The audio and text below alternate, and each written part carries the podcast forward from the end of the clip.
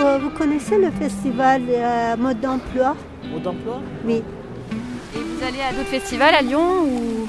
Moi? Pas trop Jeannon, moi je vais danser, moi. Vous avez dansé Oui, la Java. C'est quoi mode d'emploi? Un festival des idées, la démocratie, la jeunesse. Nous, les apprentis reporters de ISRO, David, Chirine. Rachid, Jean-Cyril. Éléonore. Ludivine. on vous y amène. Raconte-moi mode d'emploi, un podcast qui vous ouvre les portes de ce festival de la Villa Gilet.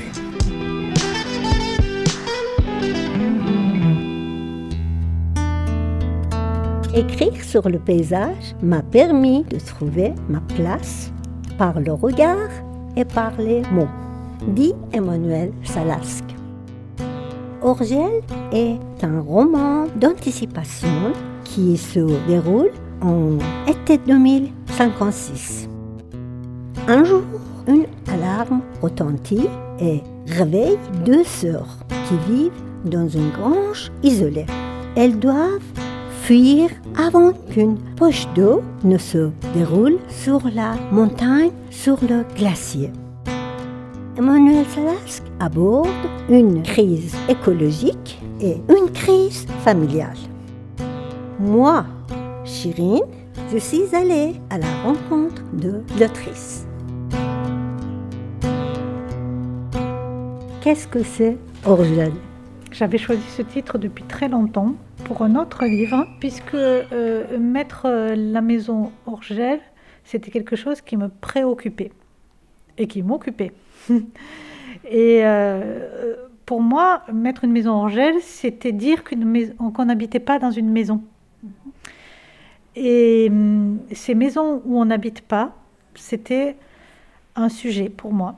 Mais je ne l'ai pas écrit dans ce livre, c'est justement le livre que je viens de commencer.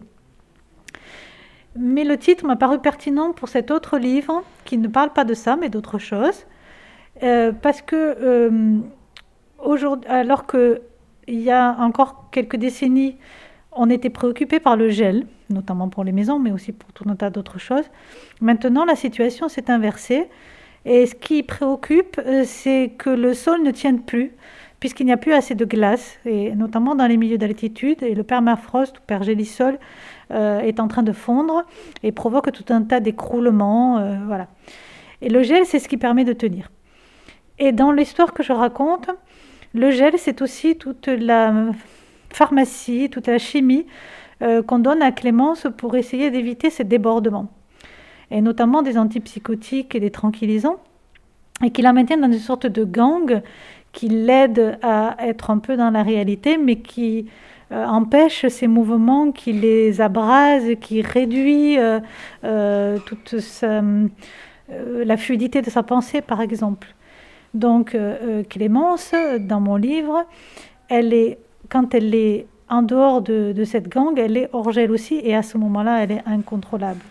Donc j'ai voulu parler de cet état de- de- d'inquiétude qui est d'être hors gel. À quel moment de la journée vous avez, vous, vous avez envie de commencer à écrire? Bah, tout le temps.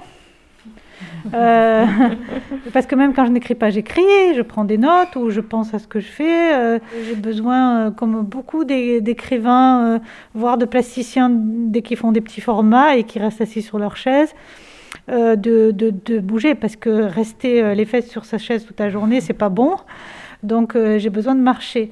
Et par exemple, eh bien, euh, quand les jours sont courts, il vaut mieux marcher le matin, et puis du coup j'écris l'après-midi, et puis euh, quand, quand les jours s'allongent, c'est- plutôt le contraire. Euh, voilà, ça dépend du climat, ça dépend de plein de choses, mais du coup il n'y a pas de moment privilégié. Quand vous marchez, à quoi vous rêvez? À quoi vous pensez? À quoi vous imaginez pour vos personnages de vos livres? Alors vous avez raison, et c'est souvent quand je marche que je fais le tri dans ce que j'ai écrit mentalement. Euh, mais euh, quand ce n'est pas le cas, euh, j'ai un petit problème, moi, c'est que je n'arrive pas à, laisser mon esprit en repos et accueillant par rapport à ce que j'explore, par exemple en marchant. Donc je profite souvent de la marche pour écouter des, des- des podcasts justement à la radio. Et euh, ce qui n'est pas une bonne chose parce qu'il vaut mieux être euh, attentif à l'environnement quand on marche, ne, serait-ce que pour des raisons de sécurité. Et, en plus, en ce moment, euh, quand je marche, je ne mets qu'un écouteur, qu'u- qu'une oreille, pour pouvoir écouter. alors là, c'est basique, hein, c'est pour pouvoir écouter si ça chasse pas loin de moi, parce qu'il y a énormément de chasseurs et, et j'ai un peu la trouille. Donc je marche avec un gilet jaune par-dessus mon sac à dos et avec une oreille, euh, voilà, en me disant est-ce qu'ils sont pas trop loin, euh, voilà. Mais sinon, euh, malheureusement, je, je- je- j'engrange, j'engrange. C'est aussi le cas d'ailleurs quand je fais le ménage chez moi. Je ne peux pas faire une activité ménagère si je ne me nourris pas le cerveau. J'ai l'impression de dépérir. Quel est le, d'abord le nom de, euh, ou le titre de votre premier livre et quel est le plus préféré de vos livres? C'est le premier livre que j'ai publié, ça s'appelle Pour être chez moi. Donc finalement, c'est c'est intéressant puisque c'est sur quoi je vais travailler aussi euh, au- aujourd'hui. Euh, moi, je dirais, du coup, si je comprends bien votre question, que le préféré change souvent et en général, c'est le dernier et même plutôt celui sur lequel on travaille. Et heureusement, parce que du coup, on se, on se donne complètement à, à cette recherche-là. Voilà. C'est celui qui n'est pas encore là, le préféré. Vous pouvez me décrire un petit peu sur ce que vous avez fait jusqu'à maintenant? Moi, j'ai fait des études de cinéma parce que je voulais euh, présenter l'école de cinéma euh, qui s'appelle la FEMIS, parce que je voulais faire des films. Et je voulais faire des films parce que j'avais voulu être écrivain quand j'étais adolescente et que j'avais envoyé un manuscrit quand j'avais 16 ans qui m'a été refusé. Et comme je voulais à tout prix raconter des histoires, eh bien, je me suis dit, bon, ben, si je ne peux pas être écrivain, je vais être euh, cinéaste. Et puis, euh, la, vie a fait que je ne, il n'était pas question pour moi, il n'était pas possible d'habiter Paris quand euh, j'ai eu ma licence de cinéma et que donc je pouvais euh, passer le concours de cette école. Je me suis dit, mais si je l'ai, je ne pourrais pas aller à Paris. Puisque à l'époque, j'étais seule avec un enfant et que j'habitais Montpellier. Et je, travaillais bien sûr pour me payer les études et pour euh, m'occuper de cet enfant, le nourrir, etc. Donc je ne voyais pas comment je pouvais travailler, trouver un appartement à Paris, euh, faire un, boulot à côté euh, euh, et surtout avoir une place, une place en crèche à Paris. Donc je me suis dit, c'est pas peine de passer le concours parce que, admettons que je l'ai quand même, normalement, euh, si on passe un concours, c'est pour euh, l'avoir, ben, je ne pourrais pas habiter Paris. Donc je me suis lancée dans une thèse en esthétique du cinéma que je n'ai pas pu finir pour des raisons familiales aussi. Et donc je me suis dit, qu'est-ce que je fais euh, D'abord, pour pouvoir finir cette thèse, j'ai passé l'agrégation, une agrégation d'art plastique, pour, pour avoir un peu plus de stabilité dans ma vie un peu plus de revenus. Et puis, je n'ai pas pu euh, faire cette thèse. Et euh, mais du coup, j'ai recommencé à écrire mes histoires.